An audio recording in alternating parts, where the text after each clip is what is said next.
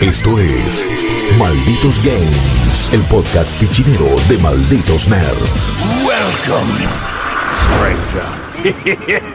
Muy buenas a todos amigos y amigas, ¿cómo están? Bienvenidos a una nueva edición de Malditos Games. Acá el podcast que todas las semanas te cuenta lo que nosotros, los malditos nerds, estamos jugando. Hoy, hoy, Guillo está, está un poco distinto. Tiene una barba increíble y está eh, muy, muy, muy con un aspecto...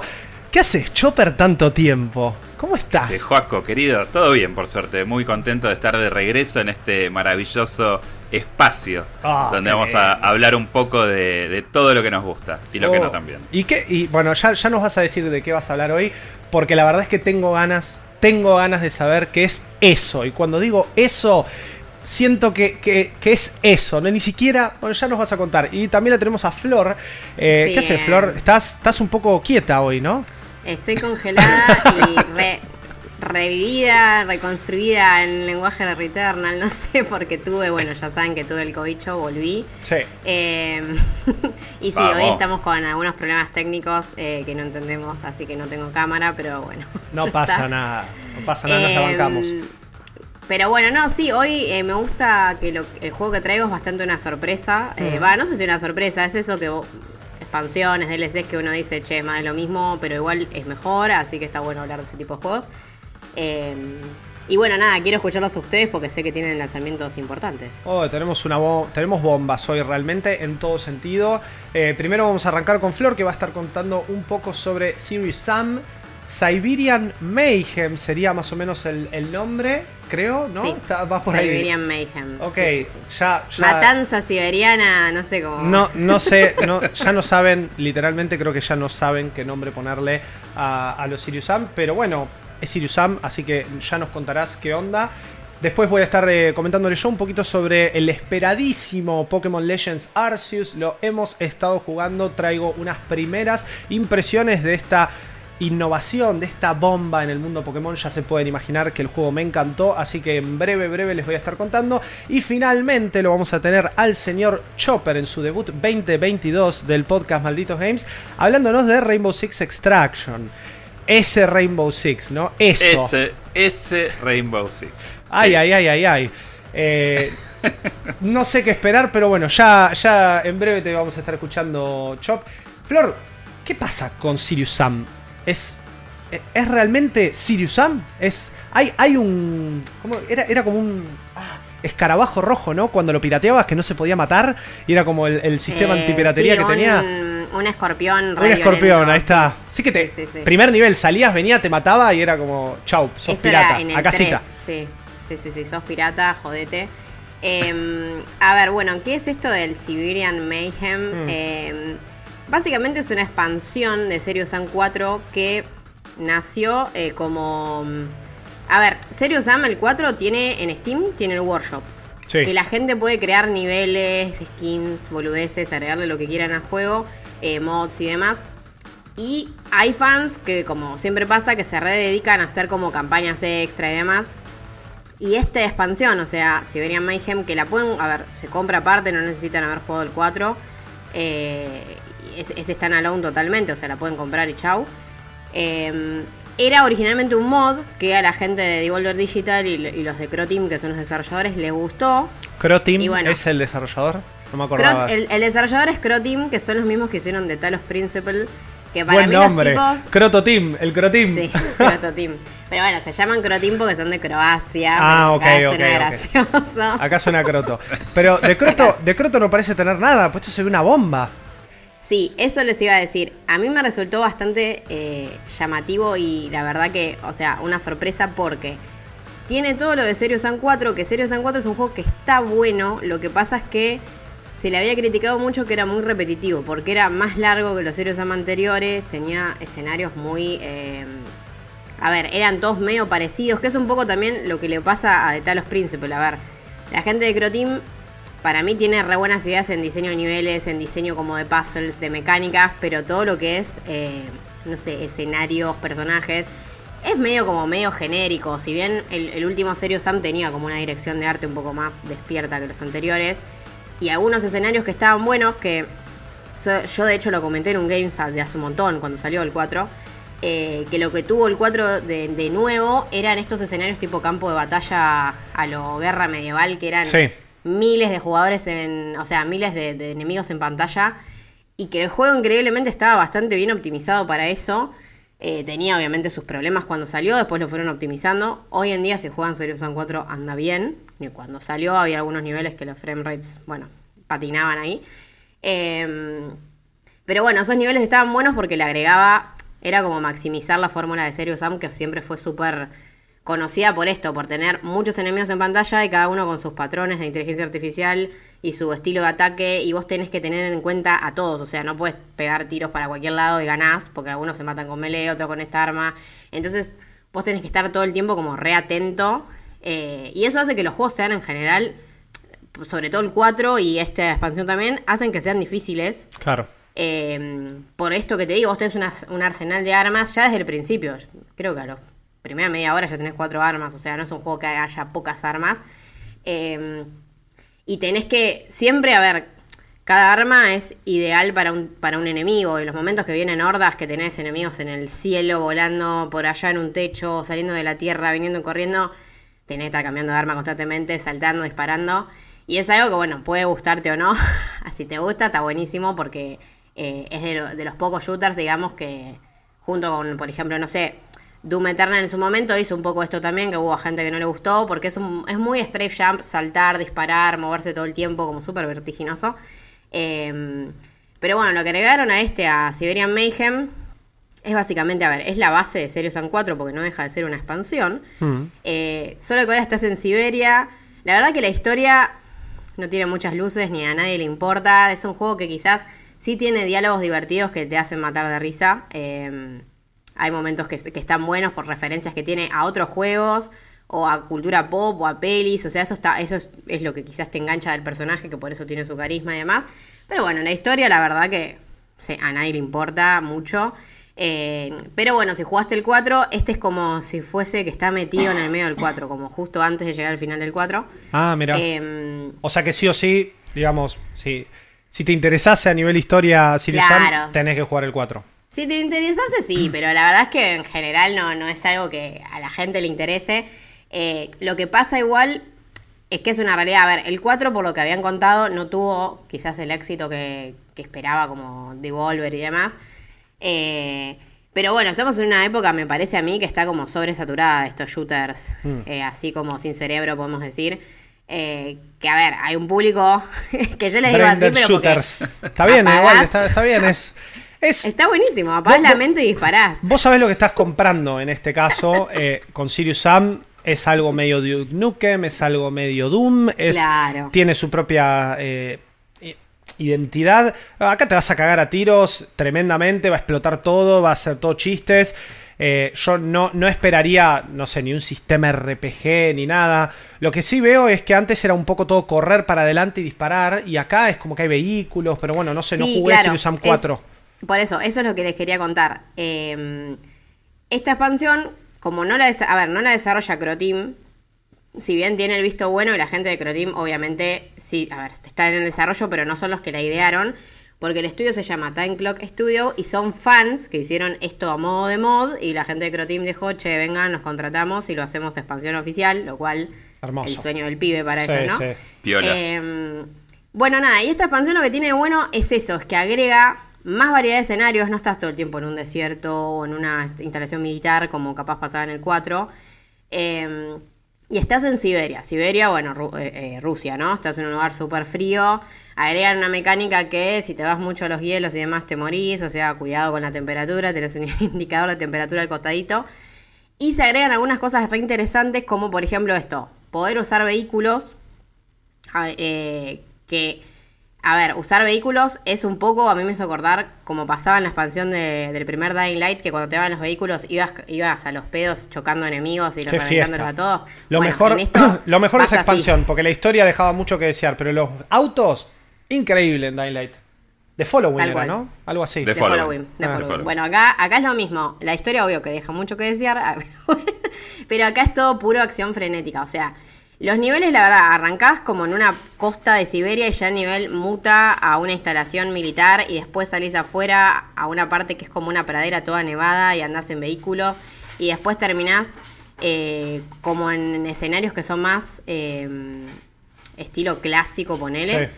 Eh, o sea, como si fuese la Rusia vieja, la Rusia de la Revolución Rusa. O sea, es como re variado, ¿entendés? Como la Rusia más rural, hasta que al final, obvio, todo se vuelve todo alienígena, como siempre en Serio Sam. Y, hay com- y, y- y bueno, la final es bastante eh, llena de enemigos con todos estos. O sea, es como que a medida que vos progresás tenés más armas, pero también hay cada vez más enemigos en pantalla. Eh, está buenísimo que esta expansión está súper bien optimizada, que es lo que a mí lo que me había pasado con el primer, eh, o sea, con Serious Sam 4 cuando salió, es que, como les digo, había momentos que había problemas de rendimiento. En esta expansión no. Obviamente que, a ver, es una cosa más acotada, son cinco niveles. Cinco niveles puede sonar a poco, pero como agregaron eh, exploración, no son niveles todo para adelante, o sea, agregaron bastante exploración y bastantes misiones secundarias, es como que lo que termina pasando es que vos tenés una campaña que tiene mucho, o sea, es mucho más dinámica y más variada que la de Serious Sam 4, porque agregan justamente estas cosas, entre la diversidad que hay de, mm, o sea, entre que tenés vehículos, diversidad de escenarios, tenés nuevas armas y tenés la posibilidad como de ir metiéndote por lugares y por ejemplo encontrar, no sé, hay eh, puzzles optativos que siempre la gente de Croteam siempre fue mucho de hacer puzzles. Eh, y hay también muchos secretos y muchas cosas, entonces quizás, por ejemplo, bueno, y si bien no tenés un desarrollo RPG del personaje, sí vuelven a estar, eh, que esto ya estaba en el 4, como ah, tenés un árbol de habilidades, que si vos Bueno. no explorás y vas todo para adelante y no buscas los secretos y demás, llegás a la final con que te vas a dar cuenta que te van a faltar habilidades. O sea, de hecho, por ejemplo, si vos revisaste todo y, y, no sé, encontraste, porque vos para, para los puntos de habilidad no es porque vos jugaste bien. Tenés que encontrar unas esferas, eh, que esas esferas las canjeás en el árbol de habilidades y eh, Sam se hace más poderoso. Y por ejemplo, hay una que está cerca al final que directamente te permite eh, tener dos, dos eh, armas a la vez. Claro. Dos armas a la vez, en serio, Sam es un quilombo. El pero a famoso, la vez, el claro, akimbo. Así con dos Claro. disparando como el, el Gunzerker del Borderlands 2. Qué fiesta. Eh, pero a ver, acá al final, si vos tenés dos armas y vienes un quilombo, termina siendo totalmente necesario por la cantidad de. Claro. eh, bueno, ni hablar de jefes y esas cosas, ¿no? O sea, son a veces duros. Eh, y encima lo que al principio parece un jefe, después se convierte en un enemigo común, también típico de Serious Sam. Eh, entonces, nada, vos. A ver, es un juego que recontra eh, busca que vos explores. No es todo para adelante como yo. Yo pensé que, Claro. que iba a ser así. Es tipo, bueno, matanza, todo para adelante y chau. Tienen sus momentos que somos muy serios, Sam, de que, por ejemplo, se bloquea el escenario, que no sé, te encierran en un cuadrado, tipo arena romana, y te dicen, bueno, hay un sistema de seguridad que se, se va a levantar cuando no haya, no sé, eh, enemigos acá, chau. Y ahí sí, te tiran con de todo y estás en un cuadrado y a los tiros. Pero son menos esos momentos. Ahora es más, eh, como te digo, dinámico. Es como que vos podés progresar en el nivel, dejar enemigos atrás, volver para atrás porque vos necesitas, porque también tiene backtracking, volver a encontrarte los enemigos. O sea, es un juego que enfatiza mucho más la exploración y que eso en general le sienta bien a temas ritmo, ¿no? Porque no es que no sentís que está todo el tiempo, no, estás todo el tiempo haciendo lo mismo. Eh, y lo mismo con el tema de los vehículos. A ver, al principio te dan como una motonieve, que la verdad que está buenísima. Eh, y es todo un escenario que es, es toda una pradera ahí en, Siberia. Eh, y nada, a ver, básicamente es como que sí, vos podés. eh, Bueno, además vi- vieron que puedes alternar eh, primera persona y tercera persona. Que a mí lo que me pasaba que tercera persona a mí nunca me gustó Serio Sam. Hmm. Pero termina siendo eso como un- una opción medio estratégica. Porque hay momentos en los que si vos vas alternando la cámara, te das cuenta que, a ver, hay momentos que me parece que están pensados para que estés en tercera persona por, por dónde te vienen los enemigos. Porque vos en primera persona hay cosas que no vas a ver nunca. Eh, y la conducción es lo mismo. Vos podés conducir en primera persona, en tercera persona.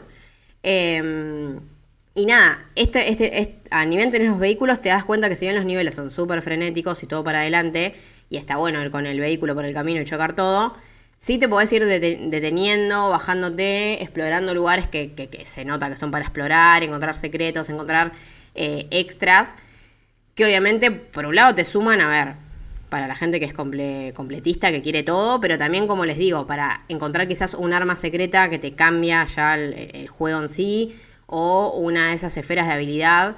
Eh, entonces, nada, me parece que es un juego que si bien nunca se detiene, también vos podés eh, manejás un poco más el ritmo que antes.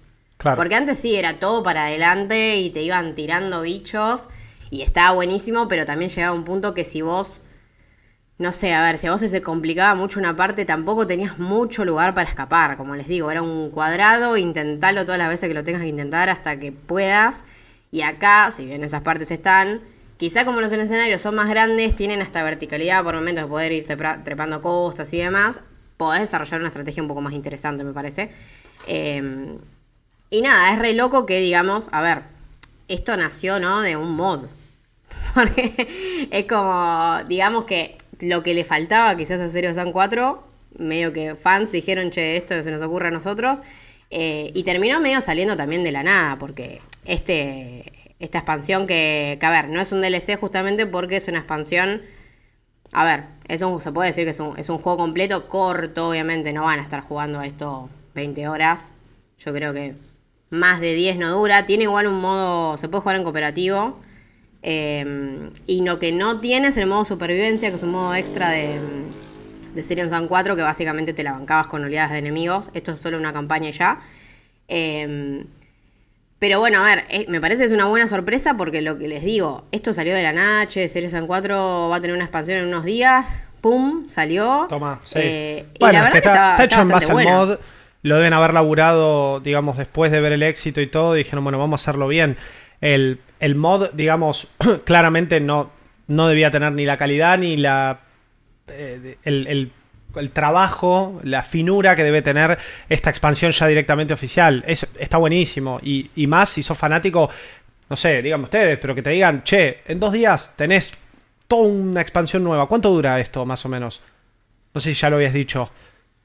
La- y la duración para mí, o sea, igual 10 horas tranquilo de juego tenés. Por eso. Eh, lo que pasa. eh, o ¿Y Sirius Sam quizás la 4 mitad o los 4. Sirius Sam? Sirius Sam 4 es muy largo. Claro. 4. Lo- Eso es lo que tiene para mí como problema.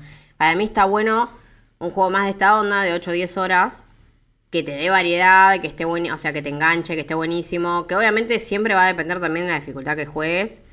En normal el juego tiene cierto desafío. Hay momentos que igual a mí se me hicieron súper difíciles. Eh, en fácil, lo que molesta es que si vos te morís mucho en normal y decís, bueno, a ver, poneme esta partecita en fácil, en fácil directamente es un regalo, o sea, no hay punto Claro. medio, es como decir, no puede ser esto, bueno, lo vuelvo a intentar. Y en difícil es otro salto, es tipo imposible directamente. O sea, no. Eh, obviamente depende de la dificultad, pero vos jugándolo normal, 8 o 10 horas jugás seguro. Eh, si, si, digamos, si no vas todo para adelante y si haces lo que yo te digo, que el juego, el juego está pensado para eso, para explorar, viendo las misiones secundarias y demás.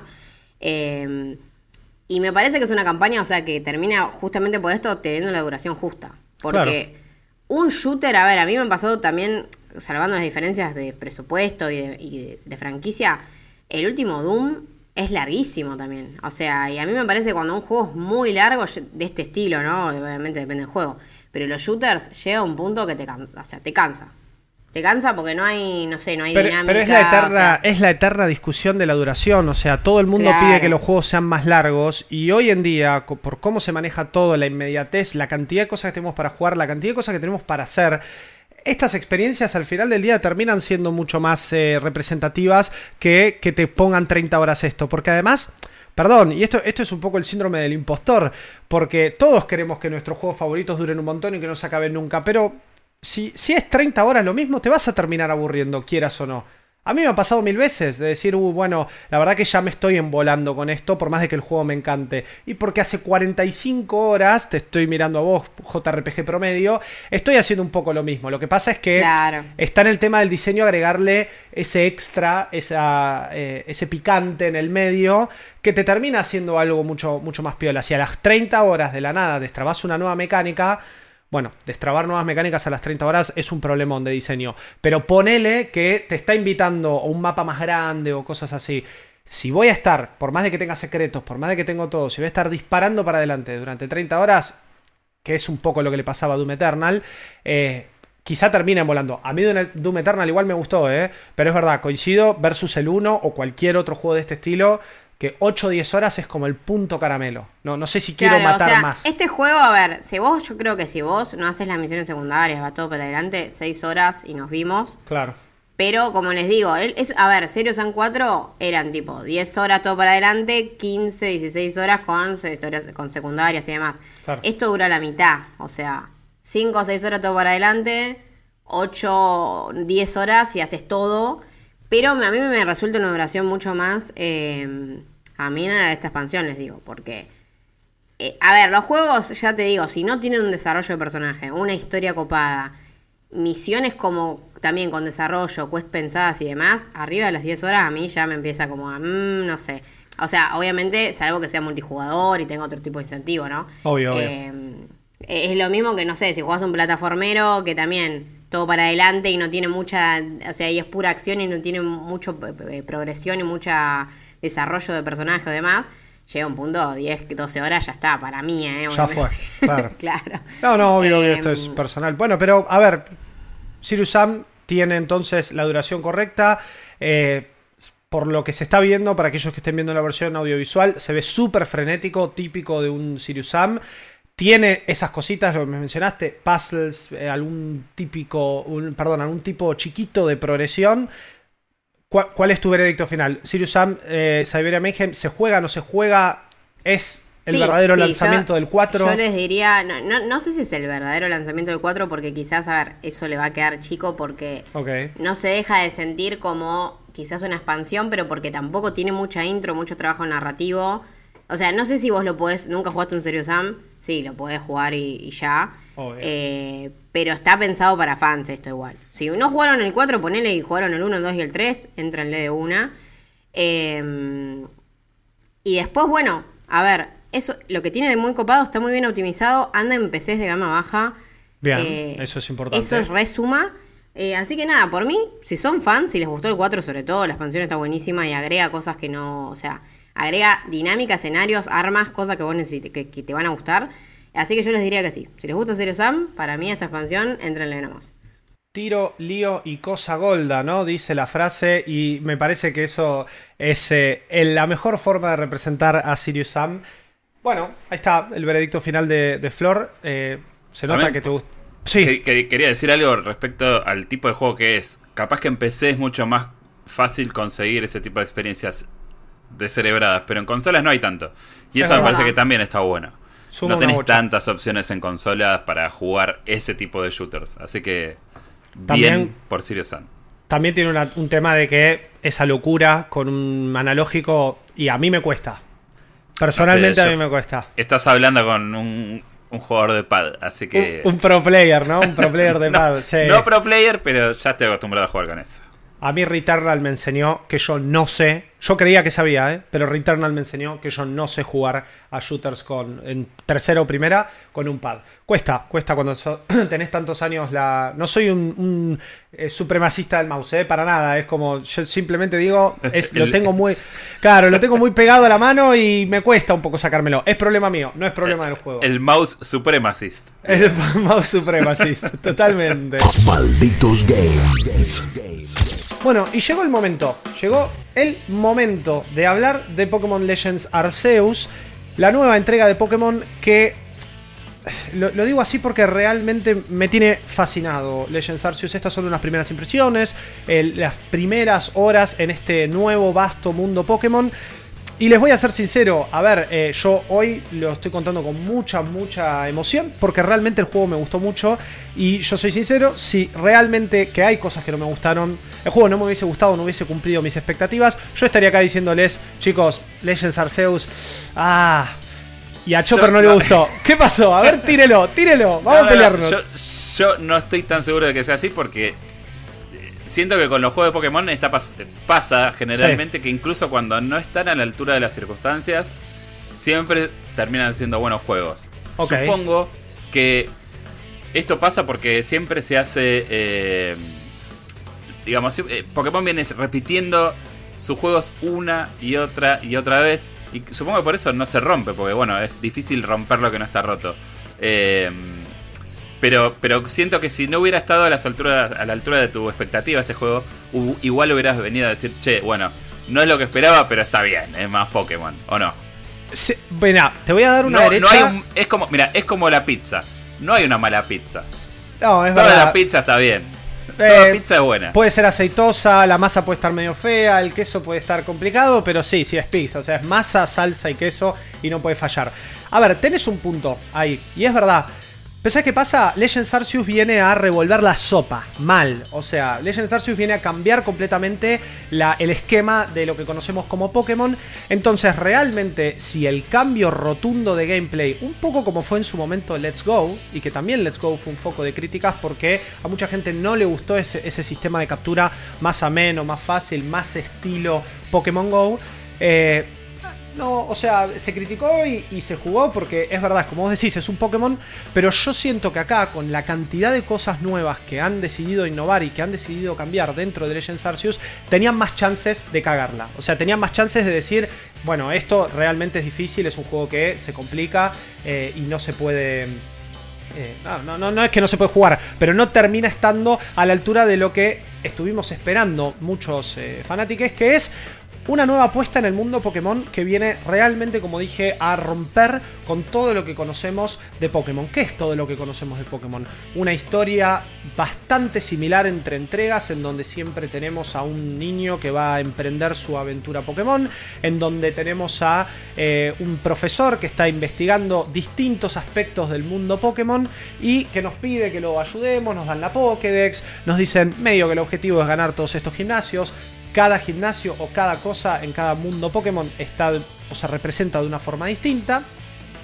Y solemos tener una historia lineal y siempre algún agregadito. En Pokémon Sword, por ejemplo, fue el tema de la Wild Area, que obviamente en Legends Arceus se nota de sobremanera la eh, influencia que tuvo esta cuestión de empezar de a poquito a abrir Pokémon. Empezar de a poquito a empezar a, generar ese sueño que tenemos todos, ¿no? De ese Pokémon MMO, mundo abierto, gigante, wow, wow, wow, wow, wow. que bueno, yo creo que Legends Arceus es la primera vez que realmente sentimos un poco eso y la Wild Area de Sword and Shield no, le- no lo era tanto así. Legends Arceus es un juego de mundo abierto que toma, por supuesto, un montón, un montón de referencias a Breath of the Wild. Todo el manejo de mundo abierto y la mayoría de los mundos abiertos que han salido después de 2017, después de la salida de Breath of the Wild, eh, han tomado esta, esta referencia de poder, donde veas, podés caminar. Obviamente hay unos límites naturales del mapa, pero donde vos veas la cosa, te vas a poder eh, o trepar o te vas a poder, eh, vas a poder volar. En este caso con estos eh, Pokémon que, te van a estar ayudando en la aventura. Pero, digo, todo esto de la libertad del open world, todo esto, eh, esta cuestión más Monster Hunter que hemos visto en los distintos gameplays que han salido, que ha sido una campaña de marketing bastante rara la de, la de Legends Arceus, porque medio que en el último mes terminaron de lanzar esa catarata de gameplays y de trailers, y hasta diciembre, donde todavía quizá eh, Brilliant Diamond y Shining Pearl, que son los remakes de Sino, de la generación 4, eh, estaban como un poco más al orden del día, ¿entendés? Era como, bueno, este es el juego de Pokémon del que estamos hablando ahora. Che, pero falta un mes para que salga Arceus. Ok, bueno, listo, falta un mes, toma, pum. Y te tiro gameplay de 13 minutos, te tiro trailer de acá, trailer de allá. Básicamente para también explicar un poco porque la gente ya empezaba a tener miedo, o por lo menos yo como fan empecé a tener miedo de, che, ¿por qué no me estás mostrando tanto? ¿Qué pasa con este juego? ¿Qué hay detrás de esto? Eh, ¿Qué hay detrás de esto? Hay un juegazo que toma sus eh, referencias dentro de lo que es lo que dije recién, el mundo abierto de Breath of the Wild y toda su transversalidad, el hecho de poder andar por donde sea, y ahora les voy a explicar cómo, eh, el hecho de poder literalmente generar esa situación Pokémon de la pelea, ¿no? Eh, en cualquier lado, en cualquier momento, poder tirar el Pokémon para que te ayude a golpear un árbol y tirarte unos materiales que te sirven para craftear Pokébolas. Poder tirar el Pokémon o la Pokébola hacia un Pokémon que está en, el, en la, la llanura y ponerte a pelear al toque con ese Pokémon o al revés, en vez de tirarle un Pokémon tuyo, le tirás una Pokébola y lo atrapás con distintas técnicas de atrape que el juego a medida que avanza te va a ir enseñando. Cómo te escondes, cómo le tirás si le pegas en la espalda, qué tipo de Pokébola sirve para qué tipos de Pokémon, porque por ejemplo hay una Pokébola que eh, sirve para atrapar lo que sería, bueno, se llama Heavy Ball, es una Pokébola que sirve para tiene muy poco ratio de vuelo, quiere decir que hay que estar muy cerca del Pokémon para tirársela y atraparla, eh, pero que te sirve para agarrar los desprevenidos. Y después tenés las Pokéball, Great Ball normales, más o menos que es todo lo que uno ya está acostumbrado. Perdón, ¿Qué- te hago una consulta. Sí. Es- esos, eso, digamos, ocurre todo en tiempo real. Vos lo ves al, al- al- al bichito, le, lo, lo vas a atrapar y tipo la, la cámara baja y es como que tú, tú, tú, así. Exactamente, digamos. todo lo que se vio en los trailers y todo lo que se vio en... Por eso digo que es un mundo abierto completamente, completamente abierto, completamente eh, que responde a todo. Es Lloraste, ll- se, se te cayó una lágrima cuando. Porque eso es lo que todos los juacos querían de toda la vida, básicamente. Toda la vida. Te juro que salí y atrapé ese primer Bidoof, ese Jinx, y dije, no, loco, esto no puede ser real. Realmente. Salir a esa primera... A ver, Pokémon Legends Arceus, no, no les voy a contar cómo arranca la historia. Hay un punto de historia y de plot muy fuerte al principio. No se los voy a contar. Quiero que lo descubran ustedes. Pero básicamente Pokémon Legends Arceus nos ubica en eh, la región de Hisui. La región de Hisui es lo que sería la región Sino de la generación 4 hace 400 años atrás. Cuando yo digo que es hace 400 años atrás, digo que todo, absolutamente todo es, no sé si tribal es la palabra al estilo por L Horizon, eh, pero sí es una sociedad Pokémon que no conoce el hecho de tener un Pokémon como compañero, no conoce el hecho de atrapar Pokémon y los Pokémon son animales salvajes que matan gente, que, que te hacen pelota y que la gente les tiene miedo y que no los conoce. Son criaturas realmente desconocidas. Entonces, una de las primeras misiones, que es una de las, en realidad es una misión que se va a desarrollar a lo largo de prácticamente todo el juego, es que vos arrancás en un lugar y viene un chabón y te dice, che, yo soy un profesor que viene de otra región. Vinimos con el equipo Galaxia, que el equipo Galaxia eran los malos de Sino, y acá son como una especie de equipo de investigación, que no es nativo de Hisui, llegó a Hisui y dijo, voy a armar el primer Pokédex. Armar el primer Pokédex significa lisa y llanamente eh, un libro como una especie de libro de fotos en donde uno va como anotando las cosas. Obviamente todo esto está súper automatizado, pero el juego te quiere dar a entender que esto es el primer Pokédex. La primera utilización o la primera vez que la sociedad está utilizando lo que se conoce como una Pokébola. El hecho de que haya gente que te diga, che, pero no es medio cruel tirarle una Pokébola y, y medio domarlo o obligarlo. Claro, son como más. eh, por eso también yo estaba viendo que si querés, capaz puedes expandir eso. Sé que vos jugaste los Monster Hunter, que lo comparan también con Monster Hunter, porque como que los Pokémon están vistos más como criaturas que cazás y no tanto como Pokémones. Exactamente, sí. A ver, hay, hay todo un Es el, estigma... es, el, es el Nolan Take del universo de Pokémon. Puede Claro. ser, puede ser. Tenés un punto, Chop. No, a ver, hay, hay- es que hay una realidad. Es todo lo que se, se avanzó en, en la sociedad que nosotros conocemos en el mundo Pokémon. claramente son años y años. Nos hemos preguntado mil veces, che, y en algún momento, ¿cuándo se inventó la Pokébola? ¿Qué pasaba antes? Bueno, un montón de puntos narrativos en la historia de Pokémon que muy pocas veces se han tocado muy por encima, especialmente con este tema de cómo se tratan los Pokémon o qué pasa eh, con todo esto, que Legends Arceus aprovecha todo su setting para contártelo y no se guarda nada. Es a través de misiones principales, a través de misiones secundarias, que hay un montón, que muchas son Fetch Quest, ¿no? La famosa che anda a buscarme este ítem, che anda a buscarme esto. Pero todo tiene que ver con, mirá, estoy intentando crear un nuevo tipo de tortita, porque vos haces como unas tortitas que les tirás a los Pokémon y ellos eh, se lo comen y los distraes para atraparlos, o haces que cuando lo atrapas ganes más experiencia. Bueno, un montón de cosas que tampoco les quiero, les quiero contar mucho porque realmente es muy lindo jugarlo y, empezar a descubrir todo esto eh, por uno mismo. Pero muchas de estas misiones es, bueno, mira, yo estoy queriendo crear esto porque ahora que estamos más amigables con los Pokémon, la verdad que los Bidoof me parecen súper tiernos y yo les quiero dar de comer una mejor comida. Bueno, listo, entonces te mandan a buscar este, o esta hortaliza, este pastito, esto, y te hacen ahí en el momento el... el o, o Hay una- la misión. Hay una situación de cocina tipo Breath of the Wild ahí donde vos ves que todo No. como. No, Oh. lamentablemente Ah, no. qué Y eso, bajón, eso es un bajón. El crafting es, o sea, sí en alguna misión secundaria te, te muestran un poco eso, pero... Pero hace puff y aparece. y Hay, medio que sí. hay- hay nubecita y aparece el pollito, ponele. Vos lo que haces es abrir el menú. eh, vos, bueno, ahora, ahora, ahora voy a explicar un poco cómo, cómo arranca bien la aventura, pero vos tenés un menú de crafting. Y en ese menú de crafting vos lo crafteás y va directo al inventario. Ni siquiera hay un puff. En ese sentido, es verdad que eh, es un poco más como al voleo. Eh, yo siento que así como eh, esto es un bajón y, no ves la comidita cocinándose y todo ese, ese estilo Breath of the Wild que estuvo buenísimo, tenés un montonazo de situaciones con los Pokémon cuando les tiras comida, cuando eh, se asustan, cuando van en manada, eh, porque al fin y al cabo estamos hablando de un juego que trata a los Pokémon como animales salvajes. Tratarlos como animales salvajes implica que los Pokémon se comportan como animales salvajes. Hay algunos que te ven y se asustan. Y cuando se asustan se van corriendo hacia una esquina del mapa o hacia un pastito y después desaparecen. Entonces tenés que esperar a que vuelvan a aparecer. Eh, no hay random encounters por las dudas, nada de esto es una pelea random que es... aparece. Esto es todo en tiempo real. Eh, Espectacular. pero van caminando, digo, en, en el concepto de flock, ¿no? Que es lo que hacen los pájaros cuando van volando todos juntos, ¿vieron? Bueno, hay, hay Pokémon que, organizan flocks a través de unos Pokémon que son el mismo, quizá más grande, con los ojos rojos, que se llaman Pokémon Alpha.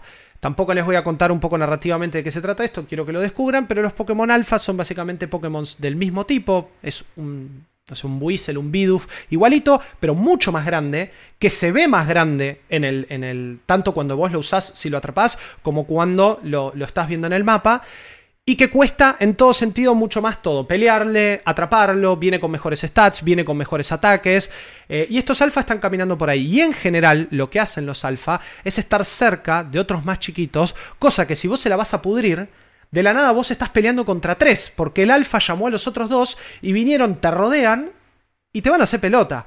Y vos, como un entrenador Pokémon, digamos más o menos newbie, porque estamos hablando de una región en donde recién no saben pelear con Pokémon, hay muy poca gente que sabe darle eh, instrucciones a un Pokémon, hay muy poca gente que sabe cómo atrapar Pokémon y muy poca gente que realmente tiene, lo voy a decir así, los huevos para plantarse a un bicho completa, completamente eh, nuevo, ¿viste? Es como, bueno, che, ¿qué, estoy haciendo acá? ¿Cómo, cómo, por, por qué eh, este tipo la tiene clara? Bueno, eso es un punto narrativo que lo van a descubrir jugando. Pero, a ver, la, transversalidad del mundo abierto, el hecho de poder explorar y que haya Pokémon realmente en todos lados, la variedad de Pokémon que encontramos todo el tiempo, eh, depende si es de mañana, si es de día, si es de tarde, si es de noche, eh, si estoy en un bioma de nieve, si estoy en un bioma de llanura, si estoy en el agua. ¿Qué pasa cuando yo tiro a un Pokémon eh, que no es de agua dentro de lo que es la tierra? Digo, ni, ni sale el Pokémon porque el Pokémon no puede salir sino nada. Estoy hablando de, por ejemplo, Pokémon tipo Quillfish, que literalmente es un pescadito, un pez globo. Entonces, claro, si yo el tipo lo tiro a la tierra, no, no hicieron la animación que hubiese estado bueno, que esté como ahí eh, pasándola mal en la tierra. claro, tipo Magikarp. Que Re sí lo hemos-. Mal, pero con Magikarp sí lo hemos visto. Lo que pasa es que Magikarp es un tipo que eh, de Pokémon Company siempre trató más mal. Eh, y es más, Magikarp es el que se sabe que se comen y todo. Pero bueno, eh, tiene estas cositas de, de realidad que nunca las vimos en Pokémon. Pero, pero nunca las vimos en todo sentido. Nunca jugamos un Pokémon de esta forma. Nunca vimos integrado, o por lo menos yo nunca lo vi integrado así tan bien en un juego de mundo abierto y en tiempo real, las batallas por turno típicas de Pokémon. Cuando vos entras en un juego de batallas por turno, el juego se siente realmente un Pokémon. Y vos no podés creer que te estás moviendo alrededor de la pelea, que generaste la pelea en una punta de una roca y que tu Pokémon está bien parado y que está tirando ataques o que se mueve un poquito para acomodarse y que todos los efectos de combate son muy buenos. eh, na- nada está como dejado al pasar por el hecho de tener que estar renderizando todo este combate o toda esta situación en un mundo abierto. Y hablando de renderización, que esto es un punto muy importante, eh, que creo que mucha gente va a estar interesada, es el tema técnico. Sabemos que Nintendo Switch hace ya un tiempo viene como ahí caminando medio, mm, medio heavy con los juegos. eh, que Rippy no me escuche, pero eh, Hyrule Warriors anda muy mal en Switch. eh, y no, Sí, no hay, anda mal, anda mal, anda no mal. hay update que falte, no hay nada. Es un Musou. Es, es como hablaba recién Flor, esto de Sirius Sam, que hay muchos enemigos en pantalla. Eh, no, no anda bien el juego. O sea, Igual es- hay, hay, hay una diferencia entre los juegos, digamos, mainline posta de Nintendo y lo- estos que son hechos por totalmente, otros. ¿no? totalmente. Eh, Mario, sea, Mario Odyssey tiene, tiene un nivel gráfico y un, y un nivel técnico eh, O. Lu- Lu- Luigi's Mansion. Luigi's igual. Mansion 3 también. Yo, yo te iba a decir dos Mm. cosas. O sea, buenísimo que venís con- por el tema técnico porque vi capturas realmente muy feas que no sé si están- son mala leche o si el juego realmente se ve feo. Y aparte iba a decir que eh, qué bueno que, digamos, ya está hecha esa, esa, esa cosa que se le pedía a Pokémon de, del tiempo real. Hmm. Eh, cosa que solo les tomó 26 años. Sí, sí, sí, sí. Eso, y ni sea, siquiera. Y es en un spin-off. Porque esto es Pokémon Legends Arceus, sí. no es Pokémon eh, Arceus y, y, versión 1, versión 2 y después versión 3. Lo que pasa es que, a ver, en la historia de Pokémon, Pokémon viene siempre innovando, fijémonos, let's go, eh, en lo que son sus juegos aparte, ¿no? ¿no? Ninguna generación nueva salió más allá de algún retoque en la pelea, como las Mega Evoluciones, como el Dynamax y el Gigantamax, como los movimientos Z, como el hecho de que existan estos Pokémon Totem. Si vos te pones a analizar todo eso, todas esas mecánicas y todas esas cositas son como un poco la escalera que te termina llevando a este pináculo que es Pokémon Legends Arceus. Eh, por lo menos a nivel mecánicas. Puede haber gente que esto no le guste, puede haber gente que no quería jugar de esta forma más Monster Hunter eh, a un Pokémon. Y cuando digo Monster Hunter es esto de agarrar ítems ahí, craftearlos en el momento, Open World que te podés mover por cualquier lado. Te estoy mirando a vos, Monster Hunter Rise, que literalmente te permite ir por todos lados todo el tiempo. Siempre obviamente en escenarios más chicos, más cerrados. Esto es mucho más Breath of the Wild. La transversalidad no la tenemos propia del personaje, sino que se da a través de ciertos Pokémon, que tampoco les voy a contar qué onda porque es parte de la historia. Eh, pero lo hemos visto en trailers. La evolución de Standler Hisui, que, es básicamente Epona en este mundo, entonces te permite correr y saltar. Eh, o no sé, el pájaro que te permite, que se me fue el nombre, pero que te permite volar por cualquier lado. El pescadito que te permite subirte encima y hacer tipo moto de agua. Bueno, todas esas cosas te dan una transversalidad que también le agregan un nivel de velocidad al juego que con una renderización de un mundo tan grande, vos, vos dirías, bueno, che, ¿dónde están estos bajones de FPS? Y la verdad que hay pocos. Hay muy pocos. Sí hay un tema con la carga de texturas medio raro, que eso es un tema de la Switch. Eh, la Switch tiene hardware del 2017, está levantando todo de una memoria interna o una micro SD, depende de dónde eh, pongas el juego, que definitivamente no es el SSD de la PlayStation 5, lejos está de ser el SSD de la PlayStation 5, entonces termina cargando todo de de una forma bastante, bastante copada, bastante piola. Eh, tiene sus bajones, tiene sus problemas de carga de texturas. Los eh, screenshots que vos mencionabas, eh, Chopper, son algunos, digamos, obviamente sacados de los trailers. Algunos son mala leche porque es como, bueno, estás a mil kilómetros de distancia y el agua se ve fea. Obviamente cuando te acercás, el agua se ve un poco mejor. Tiene un tema con el agua, este juego. Toda el agua del juego está animada, entonces yo creo que la bajada de calidad zarpada dentro de lo que es el, eh, el mundo Pokémon o el mundo de Legends Arceus, es una cuestión de que hay tanta agua que de alguna si, si el agua no se veía así, para mí el juego no funcionaba. Pero tanto en versión eh, undocked, ¿no? Con la Switch en la mano como en la tele, en general, todo lo que vas a ver, a, a pesar de alguna textura lavada, se va a ver con un estilo muy, muy particular. Vos podés decir esto se ve mal. Yo lo que te voy a decir es, Pokémon siempre fue chibi. Pokémon siempre tuvo este estilo medio animesco en los personajes. Nunca buscó la realidad. Entonces sí, acá hay una textura de pasto que se ve clavada y se ve horrible. Probablemente la Switch no se pueda bancar mucho más de eso. Pero en el overall se termina viendo muy bien y todo el juego tiene este efecto medio, no quiero decir cel shading porque no sé si termina de ser cel shading al estilo, por ejemplo, eh, Zelda Wind Waker. Pero tiene como este estilo, esta pincelada encima eh, que habla obviamente de la representación japonesa que tiene Hisui y todo este juego de este, este arte tradicional japonés. Bueno, los Pokémon se ven como con ese efecto y esa sombra, vos te ves con los distintos efectos de luces así, pero después tiene cosas muy lindas que es como que se pone a llover y ves las gotas de agua en el piso, se forman charcos, se te moja la ropa, si vos te quedas quieto, el personaje es como que se empieza a agarrar la ropa, a intentar secarse y se pone las manos en la cabeza como para no mojarse. Viste, son detalles que vos decís, bueno, está bien, gráficamente el juego eh, no, no explota, no, no es una, una locura. Las cutscenes están muy bien, los efectos de combate, como les digo, están muy bien, pero no es un juego en donde vo- vos vas a resaltar el apartado, el apartado gráfico.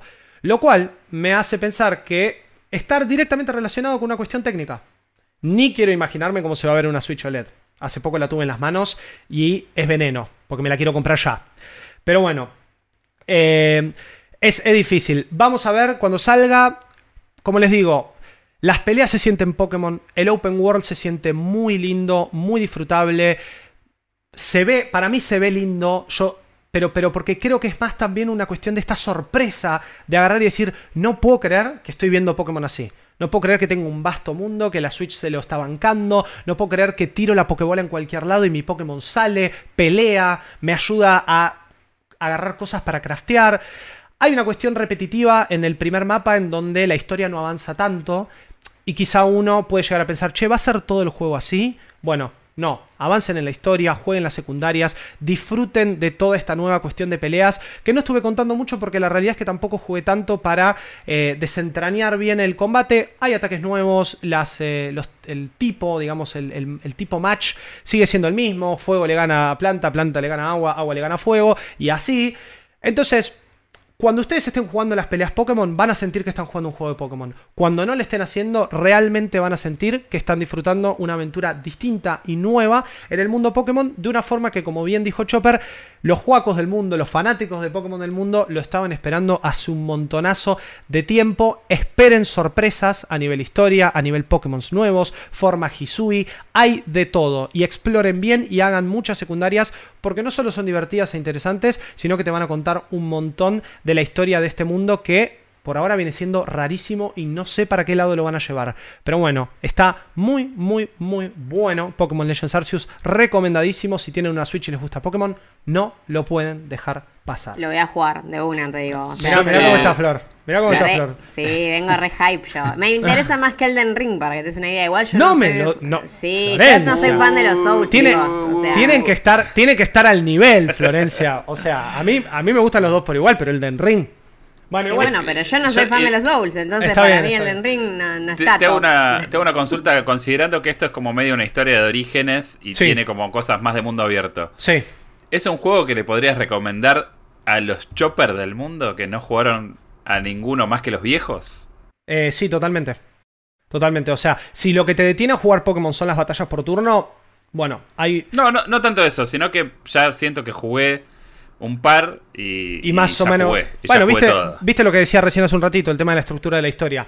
Esto es otra cosa, otra estructura, otro gameplay. Eh, yo realmente, si te, si te gusta más o menos las batallas por turno de Pokémon, te gusta esta cuestión del Monster Collecting, porque al fin y al cabo es eso, un juego de Pokémon, es coleccionar bichitos, evolucionarlos y tener nuevos ataques y todo. Y encima, te gusta todo este formato Open World, medio Monster Hunter, medio Breath of the Wild, dale para adelante. Es más, me sorprendería si esto no está montado encima del engine de Breath of the Wild. Por momentos se siente muy, muy eh, similar. Obviamente, no a nivel técnico, es como dije recién, quizá Breath of the Wild se ve mejor.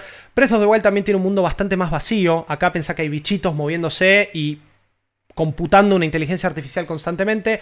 Nada, para mí el tema técnico en Arceus no es un punto en contra, es un punto que simplemente vamos a tener que como ver eh, bien qué pasa el año que viene, si hay una Switch Pro, si hay una Switch nueva, si en la OLED por la pantalla OLED se ve más lindo, no lo sé, yo lo estoy disfrutando de sobremanera. Y sí, Chopper, para responderte, te lo recontra recomiendo si nunca jugaste un Pokémon. Malditos Games. Eh, jugate Legends Arceus y quizá no te juegues Rainbow Six Extraction. ¿Qué pasa con este nuevo ¿Qué es un Left 4 Dead? ¿Es un Rainbow Six con zombies? ¿Es un buen cooperativo? ¿Qué está pasando con este juego, Chop? Primero, vamos a decir lo siguiente. No, no vine acá a patearle la cabeza a Rainbow Six Extraction. Ok. Eh, ¿Qué es Rainbow Yo sí le voy a patear un poco.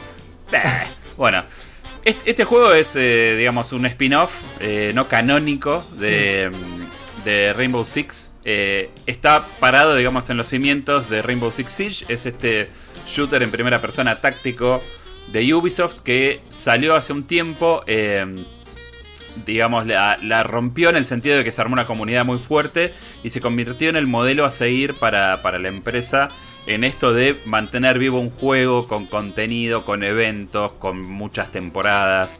Eh, así que, digamos, es un juego de los más exitosos dentro de lo que es Ubisoft. Hmm. Entre esos contenidos que la empresa preparó para que el juego tenga vida, eh, hubo uno que se llamaba Outbreak, que fue un evento temporal que tenía esta idea de los infectados y que tenías que jugar en equipo y qué sé yo.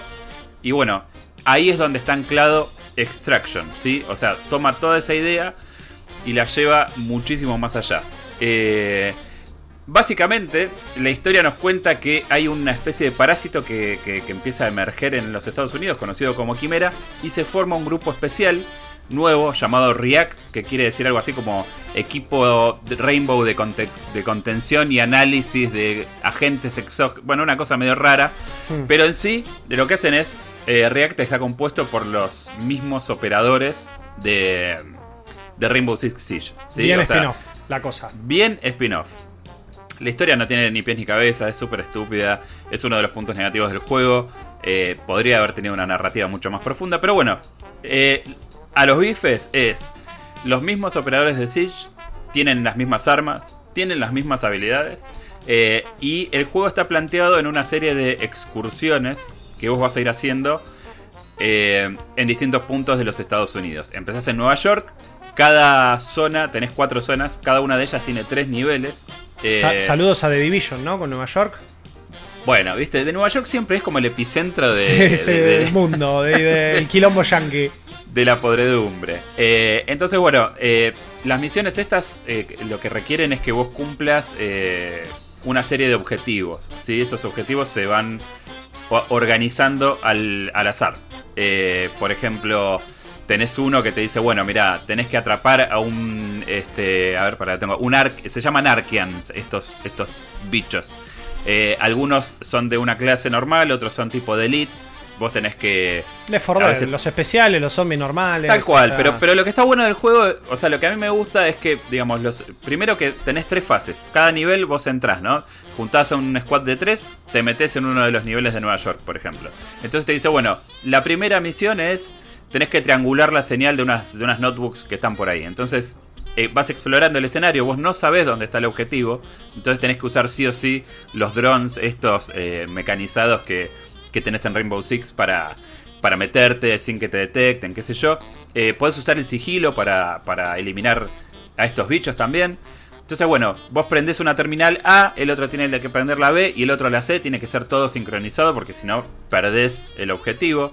Después el otro puede ser, bueno, necesitamos eh, sacar el cuerpo de un elite, ¿no? Entonces vos tenés que lurear al elite hasta la zona de extracción, activar una trampa tipo Ghostbusters y sacarlo.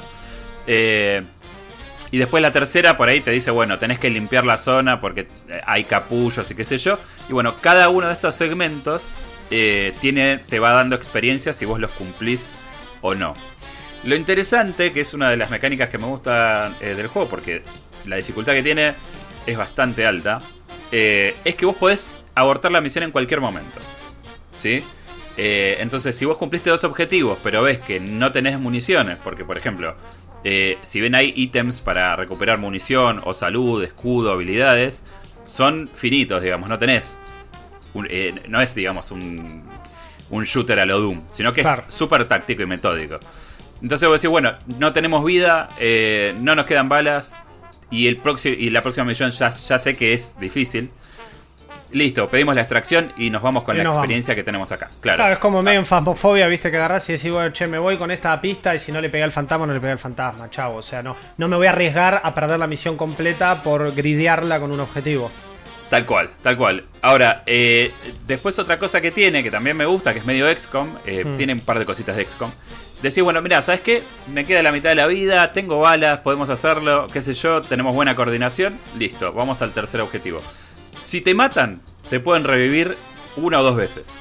Bien. Pero si agotás esas instancias, tu cuerpo queda tirado ahí. Y si tus, equi- y si tus compañeros no lo agarran y se lo llevan a la zona de extracción, Sí. eh, lo que pasa es que tu cuerpo queda ahí y el operador queda missing in action. ¿Sí? O sea, te queda eh, anulado.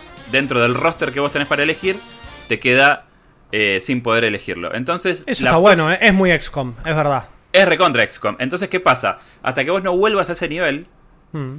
donde la primera misión va a ser sacar al cuerpo del operador, no lo vas a recuperar para jugarlo.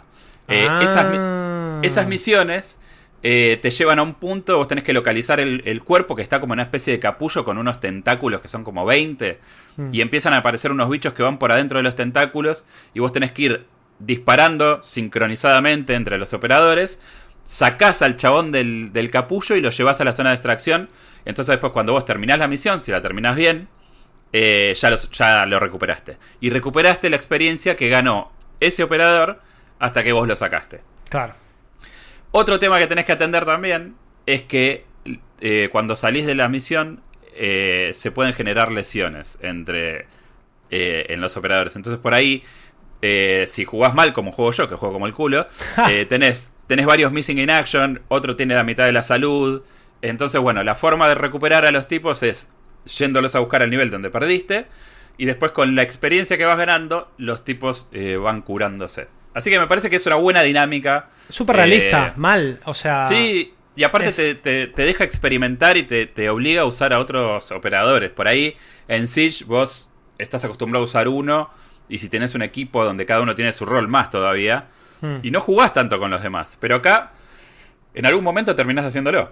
Claro, te va a tocar. Porque no, el Sí. otro, el tuyo favorito, la peteaste antes y chau. Anda a buscarlo porque no lo tenés más. Tal cual.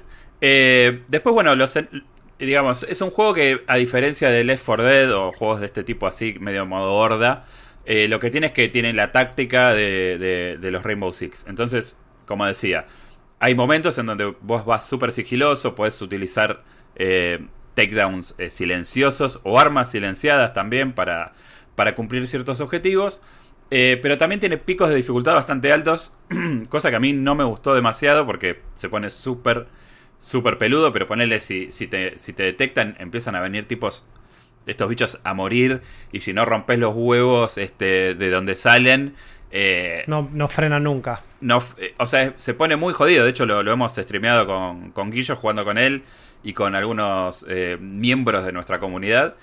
Y la verdad que se pone re difícil. Pero lo, lo encuentro súper, súper este, divertido. Más allá de que responden a los arquetipos que ya conocemos de Left 4 Dead, ¿no? Tenés el, el grosso musculoso que te pega un sopapo y te mata. O eh, el que grita y explota y larga gas. O sea, es como que es bastante... Sí, sí. Eh, Lo vimos en The Anacrucis, que lo hablé hace un par de semanas acá también, que es incluso creado por alguien del estudio de Turtle Rock. Lo vimos en Back Claro. 4 Blood, lo vimos en Left 4 Dead. Es medio que la fórmula ya está. Lo que tiene esto es toda la, la hardcoredez de Rainbow Six Siege, ¿no? A- a- en cuanto a gameplay, sin ser, o por lo menos por lo que estoy viendo y lo que estás contando, sin llegar a ser eh, GTFO, Get the Fuck Out, que es juego imposible. Ese imposible. juego es muy. Es lo más jodido que jugué en mi vida, creo. Sí, O sí, sea, es muy realmente. jodido, pero porque tiene otra, otra dirección. Acá yo creo que Ubisoft de alguna forma tiene que vender el juego, entonces tampoco puede ser tan difícil. Y esto no es un esport, no es un juego de tiros en donde la gente se va a perfeccionar. Esto es un juego cooperativo para jugar con los pibes, o sea, coordinados y, todo lo que quieras.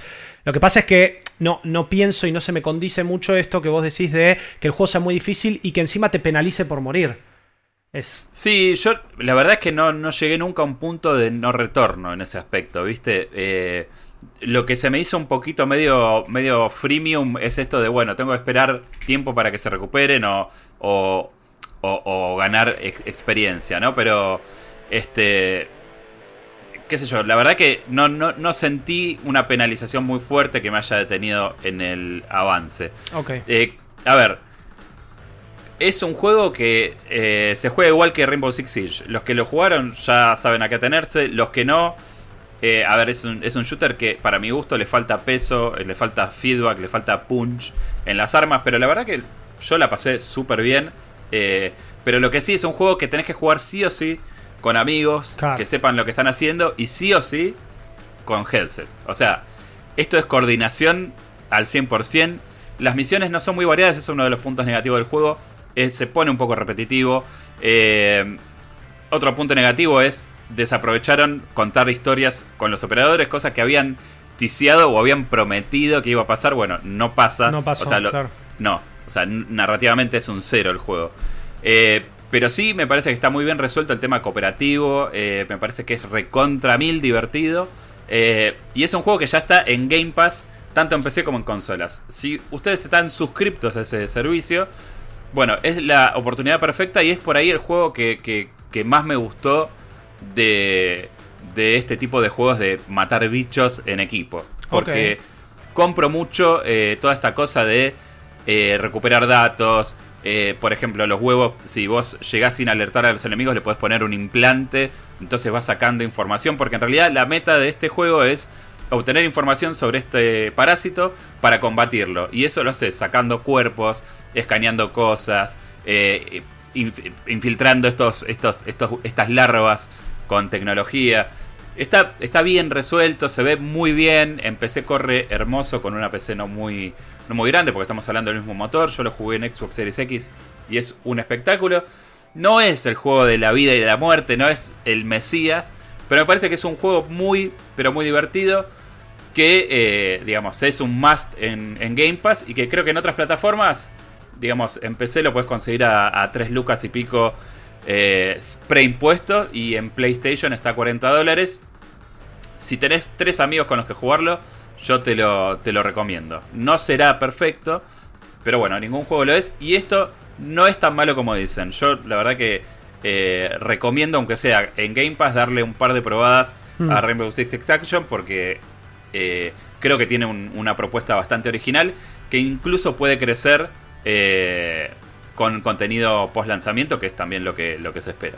sí, es lo que van a hacer seguramente. claro, está ahí lo que dijiste, Chop, esto de tener fácil acceso al juego, es Game Pass, es cooperativo, es sabemos lo que nos están queriendo vender del lado de Ubisoft. Eh, y bueno, es, importante ver eso, ¿no? Que realmente lo estén, lo estén vendiendo bien. Yo eh, no me acuerdo hace cuánto fue, pero había habido una beta que se había podido probar. Ahí el juego se sentía súper tosco, andaba muy mal técnicamente y justamente había una repetición de objetivos medio heavy. Me acabas de pintar otro panorama completamente distinto. Hay variedad, eh, se siente realmente como jugar toda la complejidad del Rainbow Six Siege, que en general está muy buena. A mí no me gusta para un shooter competitivo, pero si voy a estar matando giles eh, y zombies así nomás, recontra, recontra. Ojo, eh, es, que, chicos, les agradezco muchísimo por haber formado parte de este nuevo Malditos Games hoy acá en la pantalla de Flow y nos vemos la semana que viene con mucho, mucho más contenido. Hoy hablamos de eh, Pokémon Legends Arceus, Rainbow Six Extraction y el nuevo Sirius Sam. Vamos a tener más, quédense atentos, estamos acá, los malditos nerds, para ustedes semana a semana en este Games. Nos vemos, chao. Esto fue Malditos Games, el podcast fichinero de Malditos Nerds.